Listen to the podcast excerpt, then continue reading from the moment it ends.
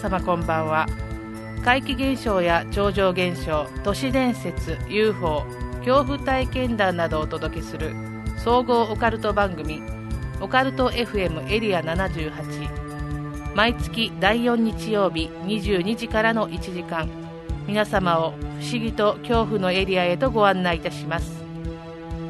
今宵耳にするお話が真実なのかはたまた空想の産物なのか決めるのはあなたです。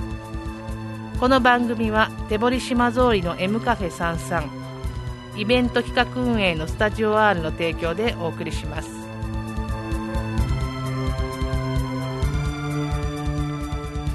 改めましてこんばんは。総合オカルト番組オカルト FM エリア78この番組では怖い話不思議な話を実話から都市伝説などの未確認情報まであらゆるオカルトジャンルを取り扱ってまいります。私エリアアンエリア78案内人楠木でございます。早速噛んでおりますけれどもえ今月はですね階段や良慶さんにお越しいただいています、こんばんは、りょうけんです。あごめんなさい。ちょっとマイクが ごめんなさい。もう一回お願いしていはい、皆さんこんばんは、階段屋のりょうけんでございます。はい、よろしくお願いいたしよろしくお願いいたまします。す。今日はですね前半でオカルトニュース2022とですねこの、まあ後半の方で両家さんに来ていただいてねもちろん会談をよろしくお願いします。語っていただきたいと思います。最後ですね。そうですね。ははい、で実は朗読の、えー不思議な物語も今月もございますい、。楽しみです。それでですねあの番組の最後で、まあ、エンディングで重大なかなり重大なお知らせありますなので今月もはい最後までお聞き逃しがないようによろしくお付き合いくだよろさいしくお願いします。オカルト FM エリア78この番組は 78.0MHz FM 那覇での放送のほかリアルタイムではリスラジアプリを使ってスマートフォンでもお聞きいただけます。ポッドキャストの配信もお楽しみいただけます。FM 那覇公式サイト内ポッドキャスト検索でオカルト FM エリア78を検索してください。また番組へのメッセージを受け付けております。皆様が体験した怖い話不思議な話や番組へのご意見ご要望などをお寄せください。メールアドレスはメールアットマークオカルトドット沖縄。メールアットマークオカルトドット沖縄。またはオカルト FM エリア78ツイッターアカウントへ DM を送っていただいても結構です。オカルト好きの皆様と続々するような番組を作っていけたらと思っております。どうぞよろしくお願いいたします。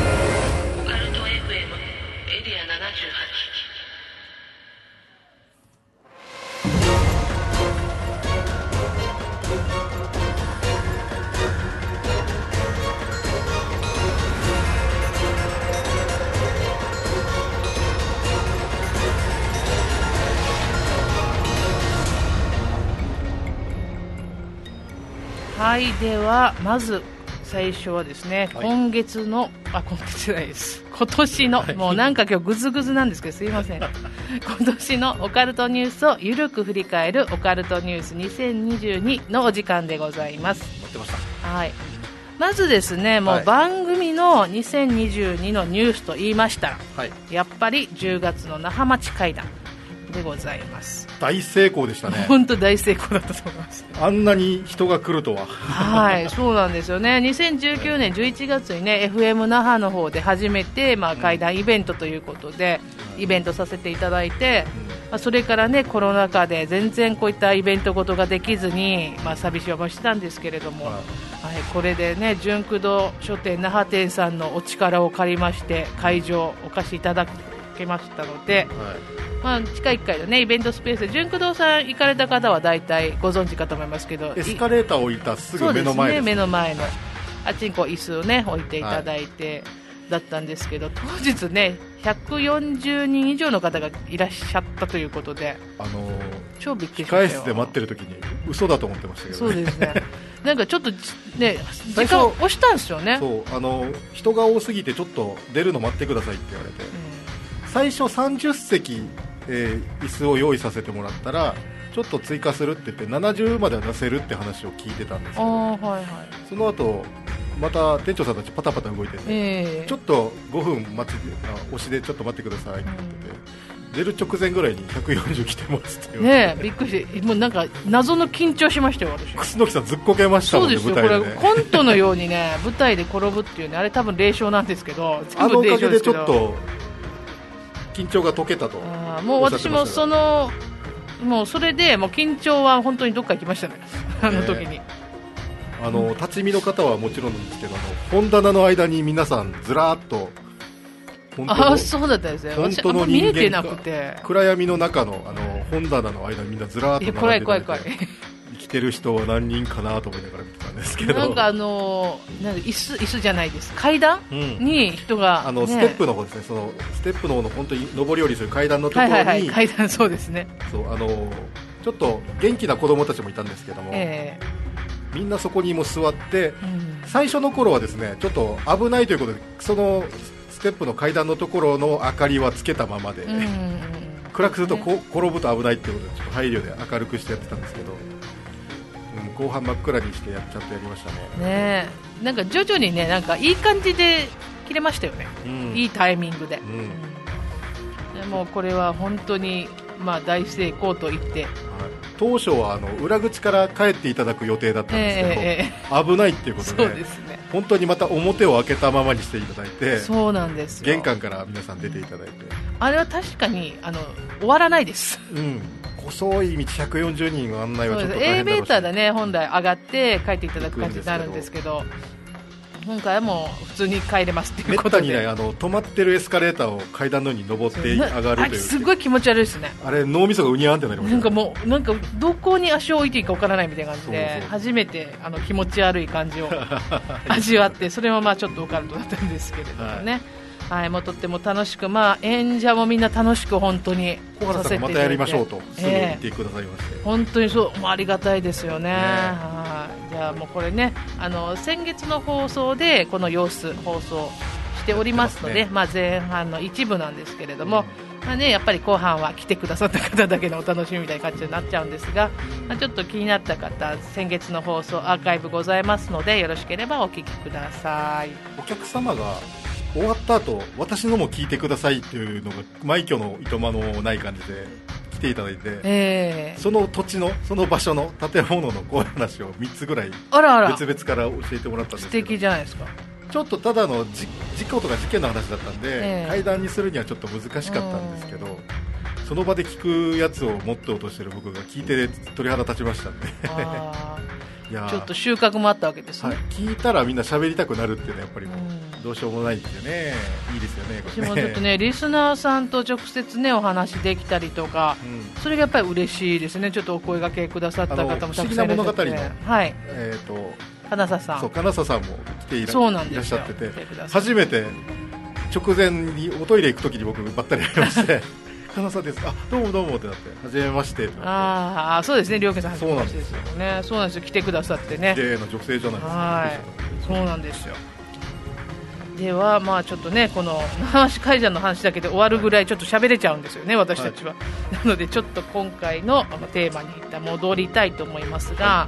い。えっと、まずはですね、不思議な物語、今ね、お話出ました、金佐さんからオカルトニュース届いておりますので、えーこちらの方からまずご紹介してまいります。2022年のオカルトニュースは洗脳マインドコントロールについて振り返っていきたいと思います洗脳やマインドコントロールという言葉を聞きますと皆様は何を思い浮かべるでしょうか？ある年代から上の世代にとってはすぐにオウム真理教が思い浮かぶと思います。カルト集団による洗脳やマインドコントロールという言葉が使われ始めたのもオウム真理教の信者による日本だけでなく世界中を震撼させた凶悪事件が起きてからです。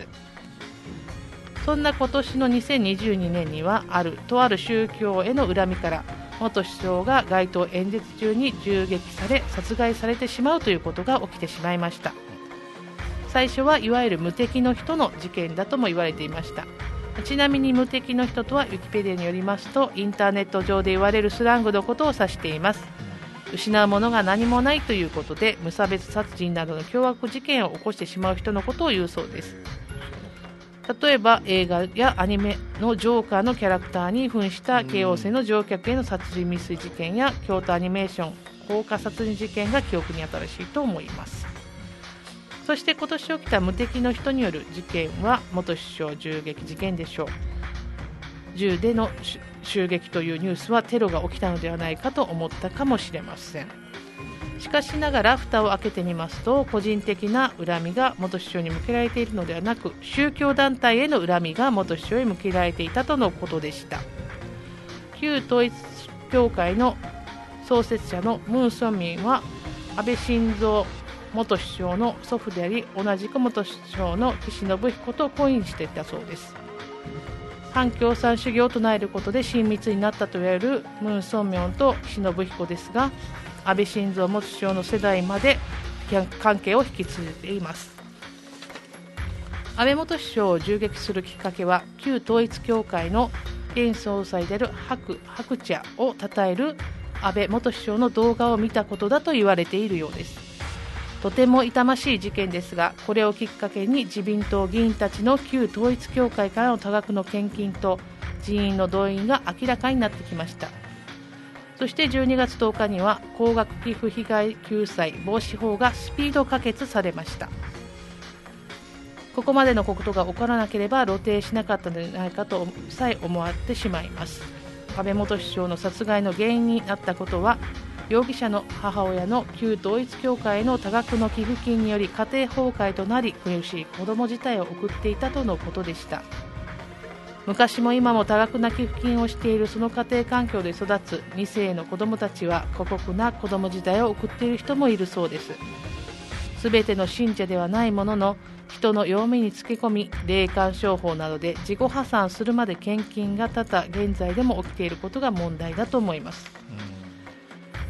うん、そうですね。もうこの霊感商法っていうのはねなんかそういった言葉も一時はすごく聞いたんですけど最近そんなには聞かない感じがしたんですけどやはりこういった宗教、ね、なくなったわけではなく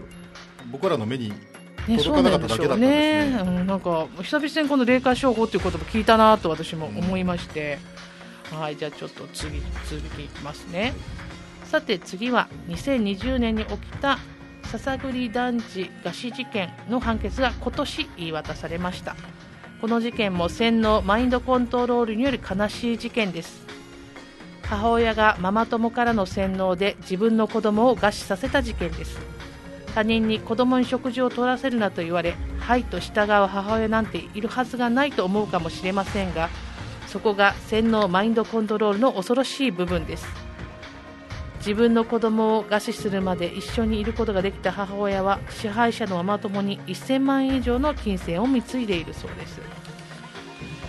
貢ぐということでよくあるのは恋愛関係で好きな相手に多額のお金を貢ぐことです。この場合はあくまでも友人関係です。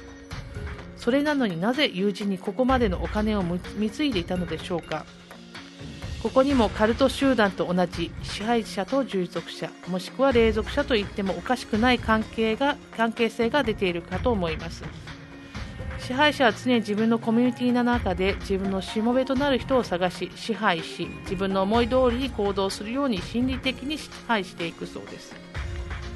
特にその関係が築かれやすいのが女性同士のコミュニティなのだそうです。女性が3人集まればリーダー格となる女性が出てきてそのリーダー格の女性の性質によって支配者と隷属者となる関係性が出来上がることは学校、会社、ママ友、サークル、嫁姑など多くのコミュニティで起きていることなのだそうです。支配者はナルシズムが問題であり自分を称賛してくれるしもべをそばに置いておきたいがために女子はグループで行動しやすいそうです。また支配者となる女性または女帝ともいえる人は誰よりも恐怖や不安感と孤独を強く抱えているそうです。そのために称賛してくれる人を従いたいようです。それというのも女子は自分の存在を認められて評価してもらえることが幸せだというややこしい世界で生きているそうです。そんな中支配者となる女子ボスはこじれたナルシズムと強い劣等感があるため特別な人間だと認められたいという欲求が強いそうです。そしてそんな常に褒めたたえてくれる相手を探すのにも長けているためすぐに思い通りとなるしもべを横に置いておけるそうです。さてどうしてそんな支配者のそばで言いなりになってしまうのでしょうか。それは支配者の思い通りに動かされてしまう人たちはよく言えば気の優しい人たち。別の言い方をすると自分の意見や意思がない人たちだということです。自分がどうしたいかという意思がないために強く言うものに巻かれてしまい支配されてしまうということです。その方が自分の意見がない人たちにとっては楽だとも言えるようです。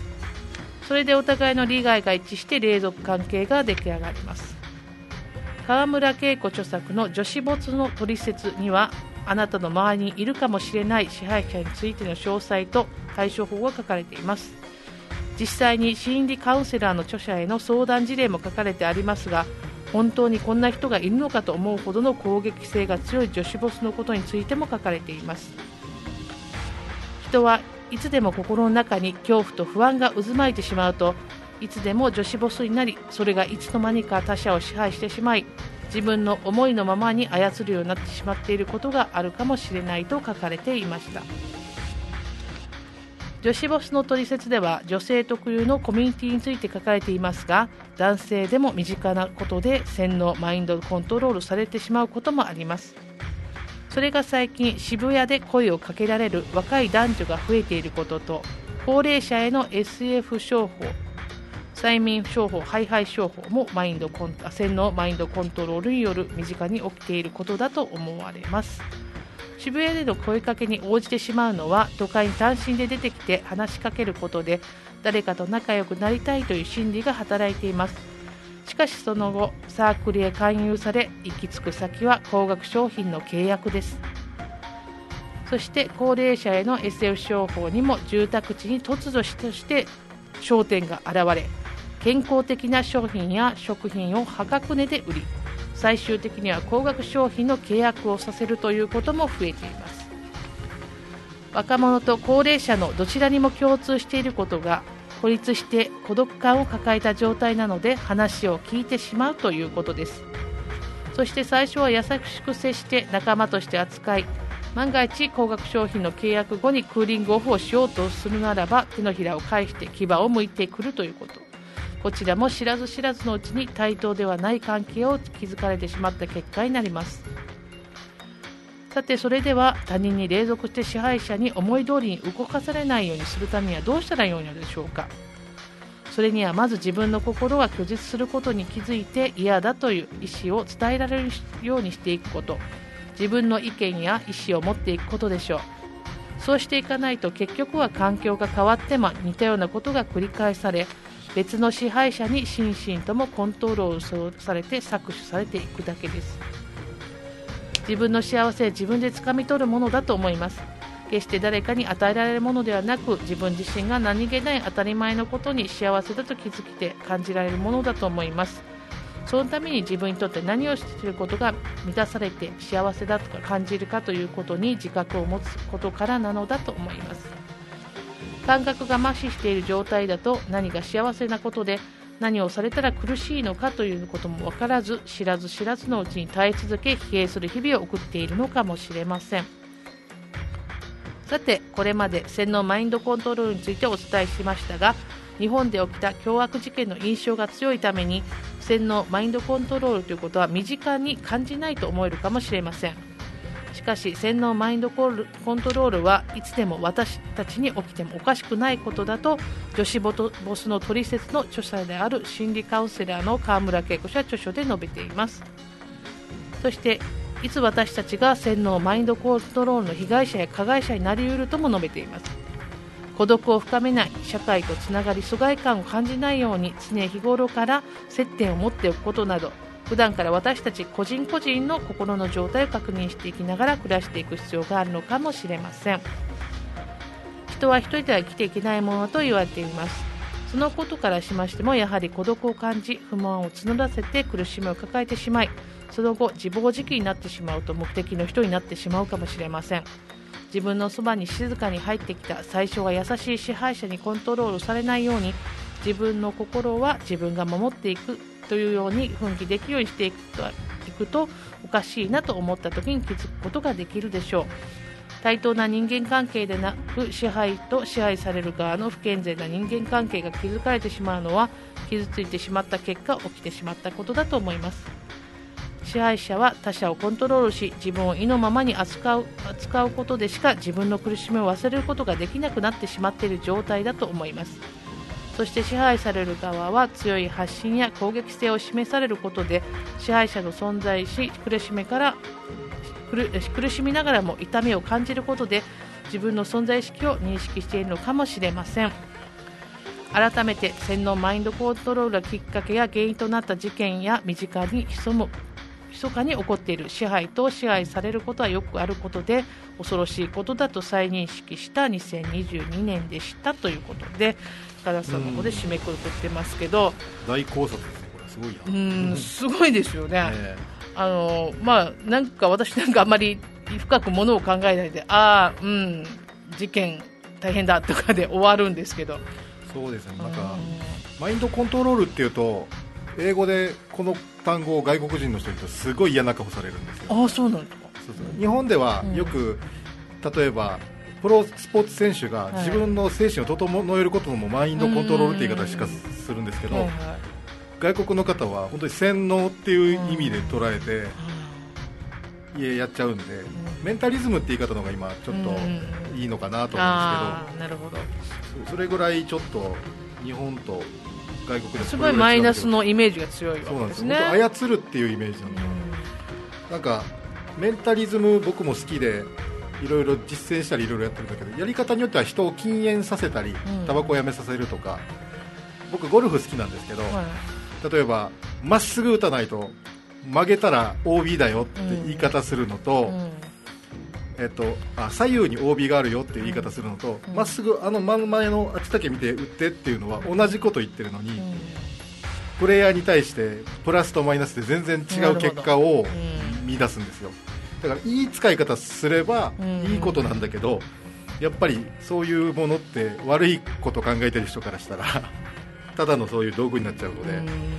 ね、だからね結構いい方に使うこともできてもやっぱり悪い方がなんかピックアップされがちというかそうなんですよ、ね、事件とかになってしまってそこに目がいっちゃうのでね。いい使い方してるニュース見た時すごい嬉しいんですよ。あのタバコのポイ捨てが多い国で、ええ、あの灰皿置いても捨てないから灰皿の上に、えっと、ワールドカップどっちが優勝すると思うって書いて例えばフランスとモロッコってやってたら、フランスの人はフランスのゴミに入れていくんですよ。そしたら上がってあの吸い殻の山が上がってあ多数決が上がるんだなってやってるんだけど実はゴミを捨てさせるための心理なんですけどこういう使い方を見た時にすっきりするんですけどね、なかなかあれがね、悪いのに使うと本当に。ねまあ、今年は本当にすごい大きいニュースになりましたからね、うん、私は本当に首相が亡くなる。元首相がね、襲撃で、ね、この世界世間が動いたことを考えると相当悩んだ結果のあれだと思うんですけどでもこういう犯人の方がね、えそのやり方をしないと、世間に通用しないっていうこの仕組みもちょっと、ね、ね、本当に訴えてちゃんと通ってその時にちゃんと国会で通るとは思えないんですけど、安倍元首相が亡くなったからこの国会でも大騒ぎしてやってるわけなんですけど。本当はねこういう前例はよくないんですけどね、こう暴力に訴えて何かを変えるのは本当はよくないんですがそうも言えないんでしょう、ね、テロだっていう話になってたんですじゃないですか、うん、でもテロって実は暴力で訴えてるっていうけどそれしかない人たちがやってるっていうのがよく調べるとニュースちゃんと見るとそうなるので。あーって思いますよね、ね、テロテロなんだけどテロに関してはちょっと昔より悪いイメージは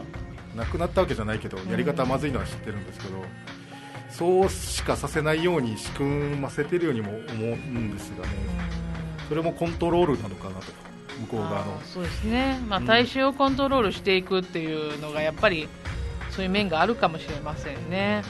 あちょっとねやっぱり身近なところで起こる可能性があるっていうのはやっぱり頭に入れておくことは必要かもしれないですね。その心が寂しいから、うん。えーなんとか商法に騙されるとかそういうのがあるんですけどえ。皆さんに聞いてほしいのがですね、えはい。えっと、誰が何と言ってもですね世界はね自分の頭の中にあるんですよ。うーん。そうなんです誰が何と言っても自分の好きなものとか自分の世界とかは自分だけが持ってるんですよ、だからそれを守るためには嫌われる勇気って言葉がちょっと流行った時、ねはい。本であったけど、うん。うん嫌われてもね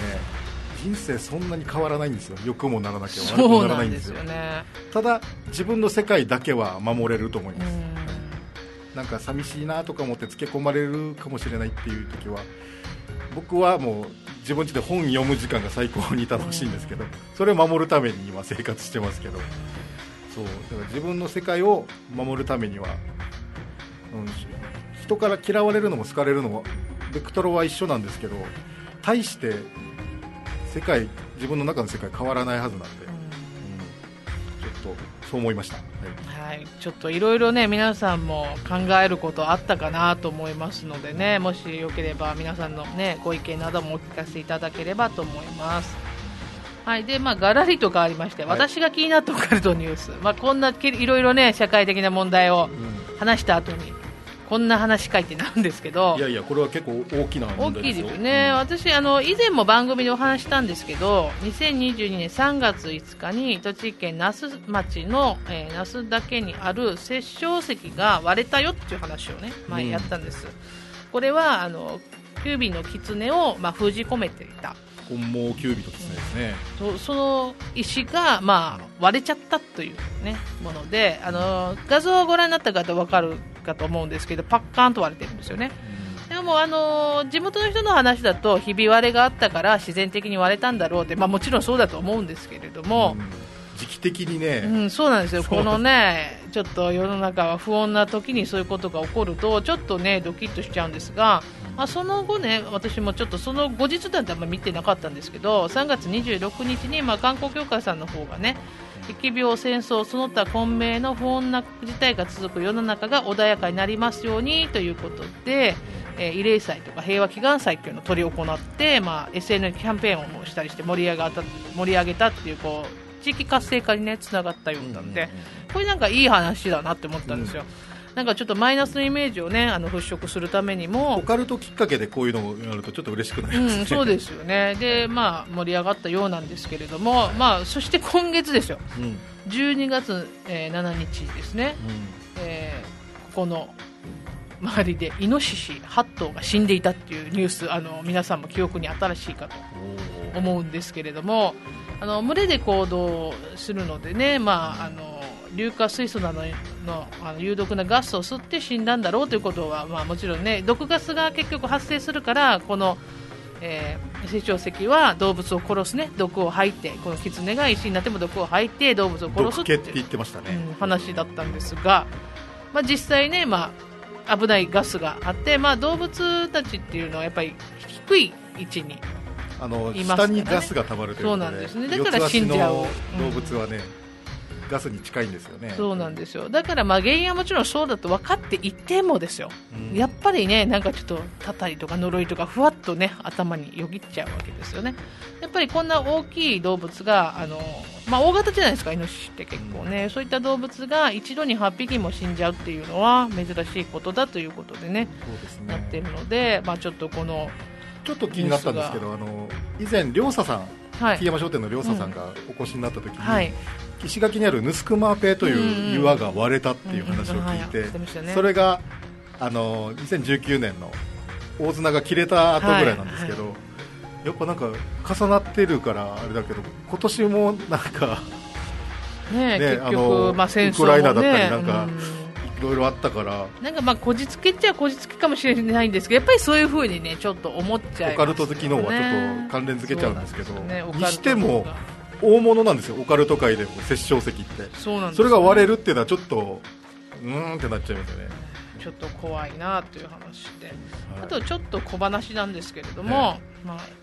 えー海外のニュースなんですがはい。エリア51、まあ、うちの番組エリア78はこれもあ当たり前のようにここから撮ってるんですけど。僕らは視点みたいなもんですよ。そ うそうです、そうです。本店の本店のエリア51に関する写真や映像を集めているサイトの管理人の人の自宅がですね FBI に襲撃され家宅捜索されるっていうニュースを。X ファイルのとこに置かれるんじゃないかなともうちょっとびっくりしましたけどね。あのインディ・ジョーンズのエンディングであったあのやばいものを置いてる倉庫はいはいはいはいはい。あそこにがあるんじゃないかなって僕あー。の中で思ってるんですけど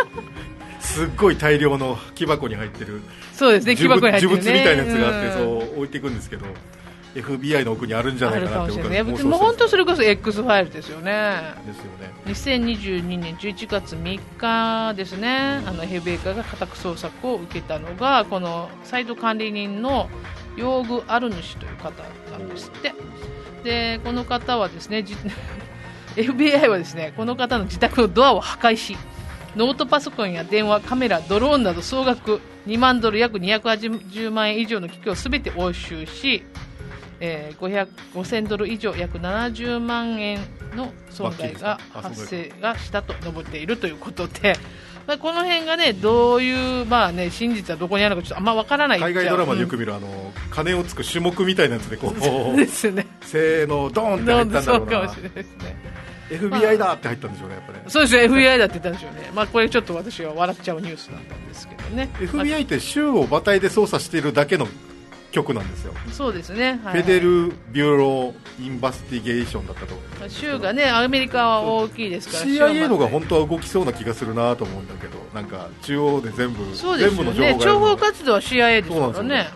よ。く考えたら FBI って警察の州またぎ警察のイメージ。うんそうそうですよね。そうだから政府のあれとか本当にあるのかな今 今ふと思ったんですけど。まあ、ちょこれもねネットニュースなんでねどこがまでが真実かちょっと分かんないですけどちょっと面白い記事だなと思って紹うち介うちは引き扉だからあのドンってやらないでください うちに呪物とかあんな UFO の関連はないので。あーもう気をつけ気をつけないとええ FBI だって言われるかもしれない。エリア78にはそういうのないので来ない来ないでください FBI は。はい、じゃあちょっとここでりょうけんさんはい。のねあのニュースオカルトニュースはい。お願いします。実はですね先週の土曜日にはい。あの前回やった、えー、純駆堂での会談イベントの打ち上げっていうのはこのご時世なんでやってなかったんですが、うんやっていませんでしたね。はえー小原さんをお家に呼んでですね、い、はい。うちのかみさんの手料理であと「かんこ鳥の泣く夜」の神崎さんそれと「モモ D」と呼ばれるディレクターさんはちょっとその日は結局来れなかったんですが以前、えーゲストに来てくれた犬かあ犬塚さん。はい。音の妖怪研究家、はい。犬塚さんも来ていただいてでいろいろ会談しながらご飯食べようぜ会をしてたんですよ。その、はい。うちは明けっぴろげにするとあの上等のグランピングぐらいあの外なんで家の中が。換気もばっちりの中でちゃんと、えーいろいろ喋らせて小原さんから放送では聞けないような面白い会談を聞かせていただいてる。この時ね楠木さんが残念ながら来れなかったんですよね。私ちょっと、はい、不参加で申し訳なかった次回またやりますので、はいぜひぜひ。その時は放送で言えない会談は面白いので。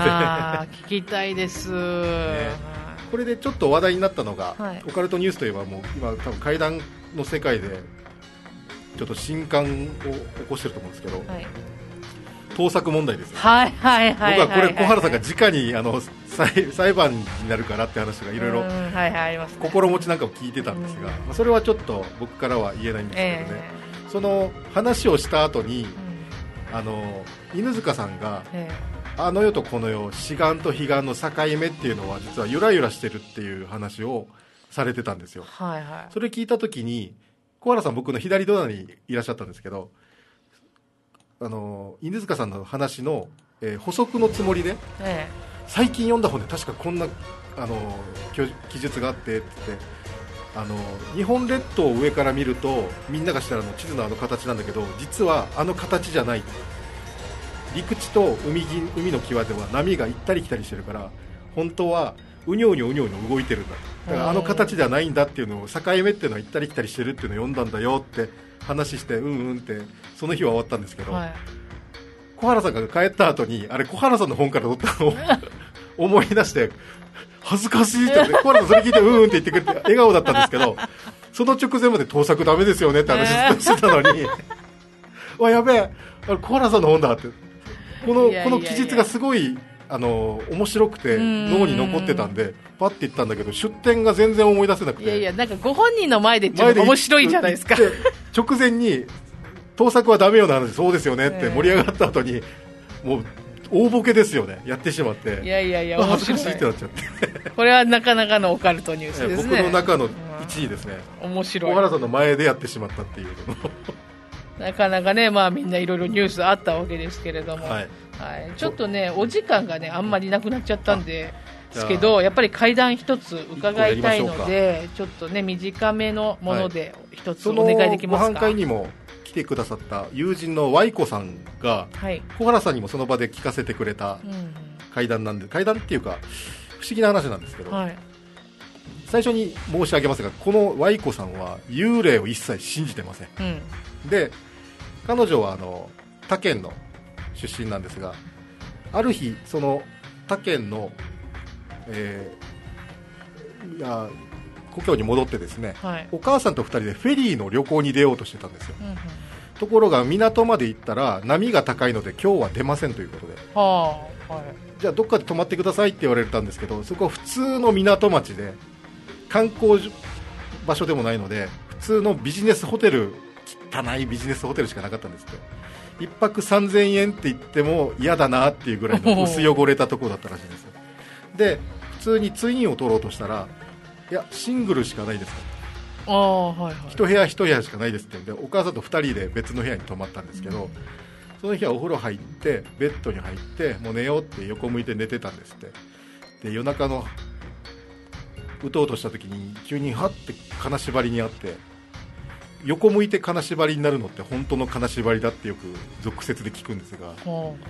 あの仰向けで寝てなる金縛りは脳みそが起きてて、うん。体が寝てるっていうのになりやすいんですけど横向いた時はそれが起きにくいっていうのに金縛りになったので、あうん。あれおかしいなと思ってパッと目を開けたら目の前に男の人が寝ててえいわゆるあの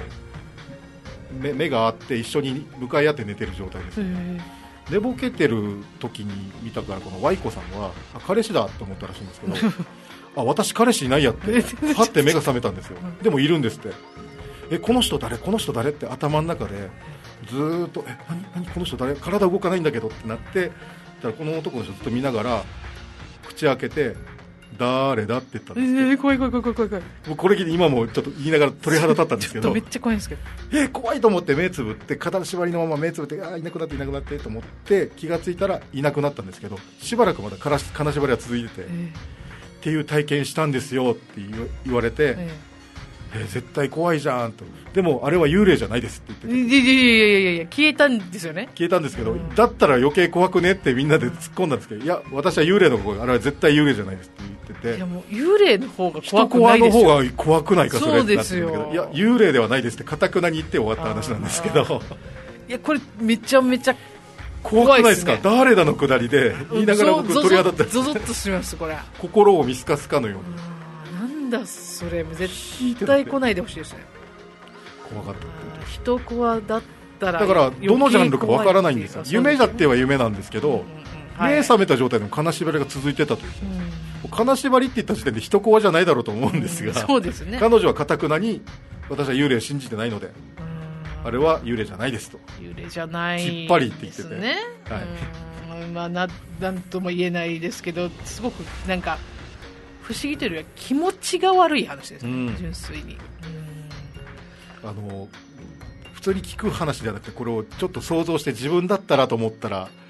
怖いですよね。怖いですね。怖い話ってこういうことですよね。そうですね。客観で見ちゃダメなんですよね。その聞いてる人になって聞くと、そうです。なんか結構これは短いながらもゾッとするお話でした、これこれいい話だいい話でした。使っていいよっていう話をあありがとうじゃあ話してくるねっていうことで。はい。じゃあもうねこの聞きたてほやほやのはい。気持ちの悪い怖い話を、えーはい、伺いましたけど、ね、以上です終わりました。はい。でもうちょっとねゆっくりねまた今度また怖いお話もしていただきたいなと思います。はい。はい今月メインテーマねオカルトニュース2022とちょっと良健さんのゾゾッとするお話を短めでしたかね。はいいただきました、ははい、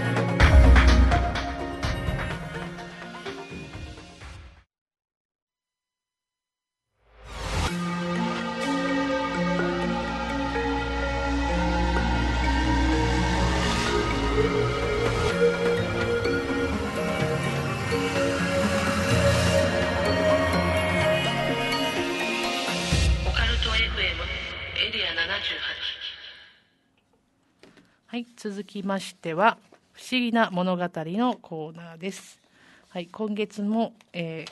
実は怪談ですね。えーご自身の朗読で金津さんの朗読でお届けします。今月のお話は小さいおじさんの続きになっております。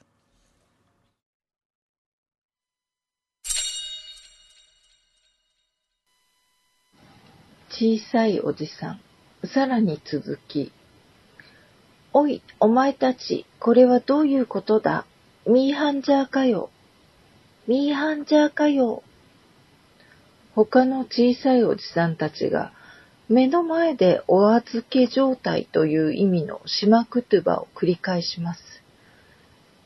あい、ナミ、クッターや方言わかるけれど。え、ユキナ、おじさんたちなんだから呼び捨てはちょっと。だけどわからんよ。単に老け顔のわらばあたーなだけかもしれんよ。だってこんなにお菓子の奪い合いをしているからに。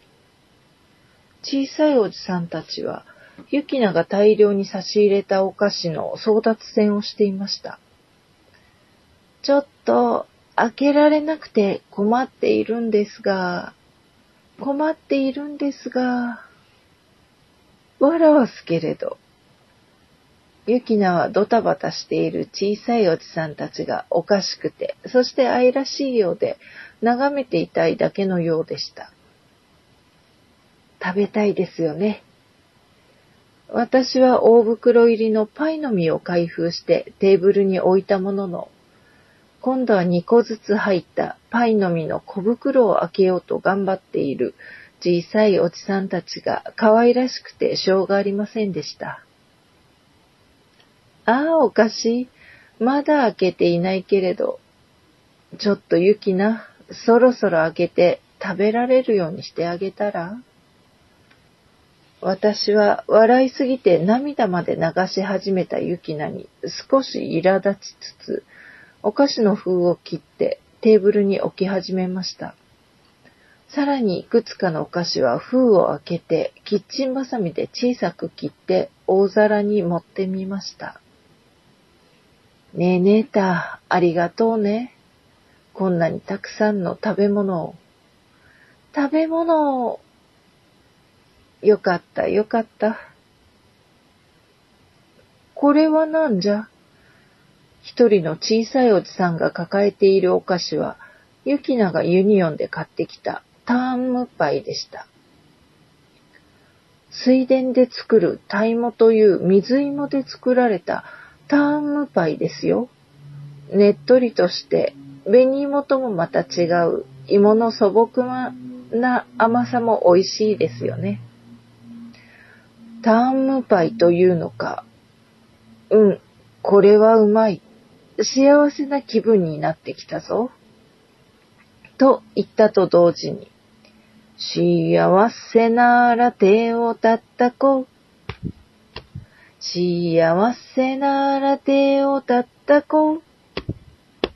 幸せなら態度で示そうよ。ほらみんなで手を叩こう。と急に小さいおじさんたちの合唱が始まりました。それからすぐに、ナミ、ユキナ、と廊下の暗がりから母親の呼びかける声が聞こえてきました。お母さん起きてきたみたい。ユキナにそう告げると、部屋へ戻ろうと合図をして、小さいおじさんたちに会釈をしました。すると、一人の小さいおじさんが近寄ってきて、はいととあるものを差し出しました。差し出されたため、反射的にそれを受け取ると、小さいおじさんたちは私たちに手を振り、焚き火の火を消しつつ、並んでどこかへ移動していったのです。また、さらに続く。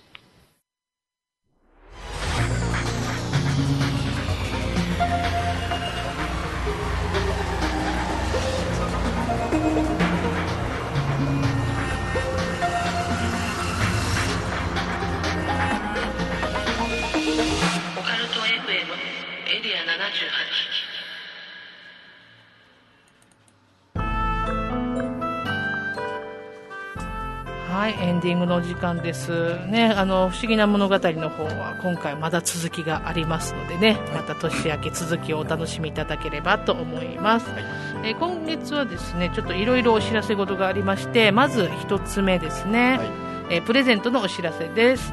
えー私がですね、先日あの行ってまいりました、えー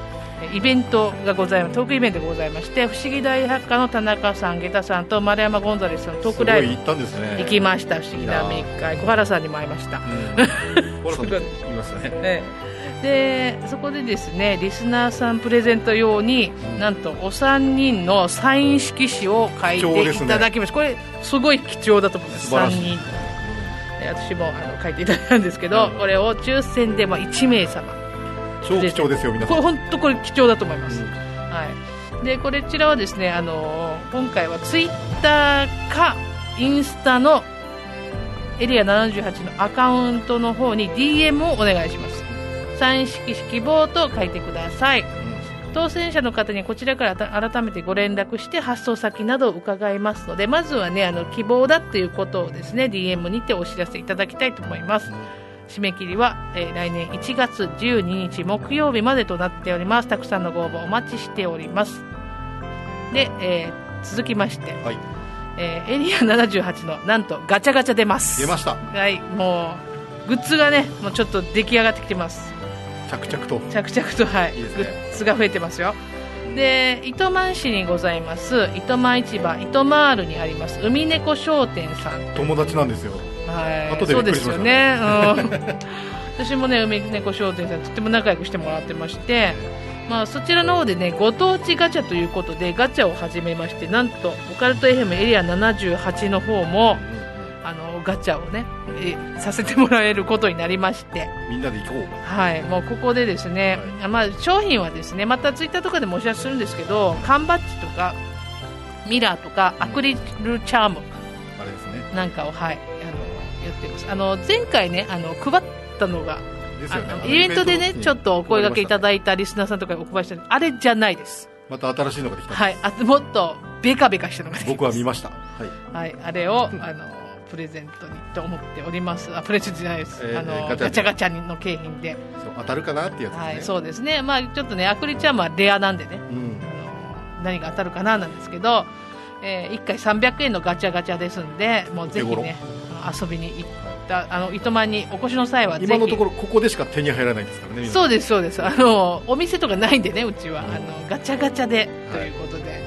面白いのが海猫商店さん怖い話苦手なんですよね。そうなんですよ、でもね、ラジオ聞いてくださるし、フリーペーパーとかも置いてくださったりとかね、頑張って聞いていただいてるんですよはい、とってもね、あの よくしていただいてまして。はいこの海猫商店さんっていうのはねオリジナルのこの猫の柄のバッグとか T シャツとか。あと猫の首輪とかも作ってそうですうちの猫も使っておりました、はい。私もあのねバッグをね私もこの首輪の方はね以前飼ってたあの小型犬にも合うのちょうどいいでんですよね、はい、小型犬につけさせてもらったりとか今バッグとかもねお散歩バッグからちょっとね。はい、出かけるためのバッグ、まあ、今日も持ってきてるんですけどね。うん。あの結構可愛いバッグが ありますんでもう猫好きな人は絶対行った方がいいと思います。うん。はい、遊びに行ってみてください。一応ですねまだ置いてないので年内にはもう設置はい。完了予定で今商品を私の方も準備してて今日なんとですねガチャガチャのカプセルが全部来ましたのでね。ね。これに詰め詰めと詰めていこうかなと思っております。楽しい作業ですはい、楽しい作業。楽しいですねこれね、意外と楽しいです内職好きなんです。よはい、でもうぜひねあの遊びに行っていただけたら、まあ、今後の展開は分かんないですけど、まあ、まあガチャはもうミネコ商店でしかできないですから。海猫商店さんに怖い話を聞かせないでくださいね。あそうですね。はい。ついでに怖い話は 耳パタパタしてやーっていうので、あなんかあの猫好きの方はまああ同時にチェックいただければと思っております、そしてですね最後がですね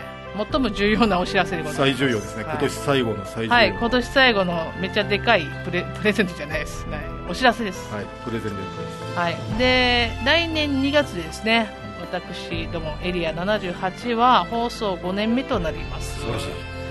もうこれね本当にこんなに長く続けられるとは私も思ってはおりませんでした。正直ね、最初はリスナーでした僕は。はい、そうなんですよ。それが今やね、もういろいろもういろいろ番組にかかっていただいてるんですはい。楽これやっぱりね応援してくださっているリスナーさんのもう本当におかげです。はい。そしてあのゲストに来てくださっている皆さんのおかげです。本当にそうですね。はい、そして FM 那覇那覇さんのおかげです。おかげさまです。はい、その感謝の気持ちも込めまして、はい。FM 那覇で会談会やります。イエイ。はい、もうやっと FM 那覇でできますよ。ももう FM 那覇で第1回やったのと同じ場所ですね。そうですね、もうこれ、やっぱりね、やっぱり FM、純駆動さんで楽しくやったのもいいんですけど、あれは那覇町会談ということで結構大きくやったんですが、今回はもう那覇町会談シリーズではないです。ないですね。はい、今回はもうあのリスナーさんにまあ感謝の気持ちも込めましてはいの会談会ということで、やっぱりあの入場人数もねかなりさ制限されるはずなので、はいまあ、どういう状態になるかっていうのは今からお知らせするんですが日にちは決まってますんで、はい開けてください皆さん。2.11ですねはい、えー、2.11わあげえー土曜日です。あ土曜日ですはい、土曜日です。2月11日土曜日の夜です。えっ、と建国記念日ね、あ、なんか高級日でした。ちょちょっと何にも覚えてないですね。えー土曜日です。はい。祝日に会談しますそうなんですよ。はいはい、そえーっとね、まあ、その日の夜っていうのだけ、まあ、今ざっくりは決まっているのですが、えーちょっとね詳細面白い企画を今考え中なので、はい楽しみにしてください詳細は、まあ、ちょっとね、ツイッター、インスタなどで、あの、常時お知らせしてまいりますので、ぜひね、この機会に、えー、ツイッター、インスタフォローしていただいて、情報をチェックしていただければなと思いますが、まあ、これもう、え、あの、出てくださっていることで確定しているのが、まあ、おなじみ。僕ですはい、りょうけいさん。はいはい。で、もう一人もおなじみ。小原武史さんでございますそうです。このお二人はね、もううちの番組にはなくてはならないお二人ああなので、嬉しいあのもうぜひ。前回の純駆動終わり直後にですね小原さんが FM 那覇でもやろうってすぐ言ってくださって。じゃあやりましょうってトントン拍子に決まりましたで、もういろんな方のご協力を本当にね、はい。あのいただいて、も嬉しいですね。うやっていきましょうということでですね、えー決まりました。はい。ぜひですね、まあ当日はですね、えっ、と入場は無料です。はい。けどいつもおなじみのゾッとすると、えー投げ銭くださいっていう形ですね。はい、あの素敵な投げ銭箱をまた両はい。家さん妖怪ポストのはい。形の投げ銭箱がいますので、はい。もうちょっとね投げ銭でまあいろいろ やっはい。運営してますのでぜひます。あ、ご協力いただけたらと思うんですが、で当日ですねグッズ物販やります。やった。はいあのー今回物販ね結構ねいいの来ます。いいのいいの来ますって言い方おかしいんいやいですけど。いの来ますよ。見ましたもん、あ私が個人的に欲しいなっていうようなものを作っているので、はい結構素敵なものを準備させていただきたいと思っているので、もしよろしければ物販の方もご利用していただけますと大変ありがたく存じます。街でそれ見たら僕らテンション上がりますよ上がります、上がります。持ってつけて、身につけてる方いたら、あだからこちらの方もね、また随時ツイッターなどでもお知らせをしていきますので、いチェックしていただけたらと思います。よろしくお願いいたします。はい、で今年もね、あのいろいろお世話になりました。はい、あのまあ今年最後の放送ということですのでね。今年ありがとうございました本当にいろいろありがとうございました。はい。で、まあ来年もねまたよろしくお願いします、はいということなんですが。語りますよはいこの番組は手堀島通りの M カフェ33イベント企画運営のスタジオ R の提供でお送りしました。えーそれでは皆さん良いお年をお迎えください。えーそれでは来年も第4日曜日1月22日22時にお会いしましょう。本日は階段や良健さんとアイナイニンクスの木でお送りしました。どうもありがとうございました。ありがとうございました。良い、はい良いお年を。良いお年を。はい。今宵耳にしたお話が真実かどうか決めるのはあなた自身です。それではおやすみなさい。良い夢を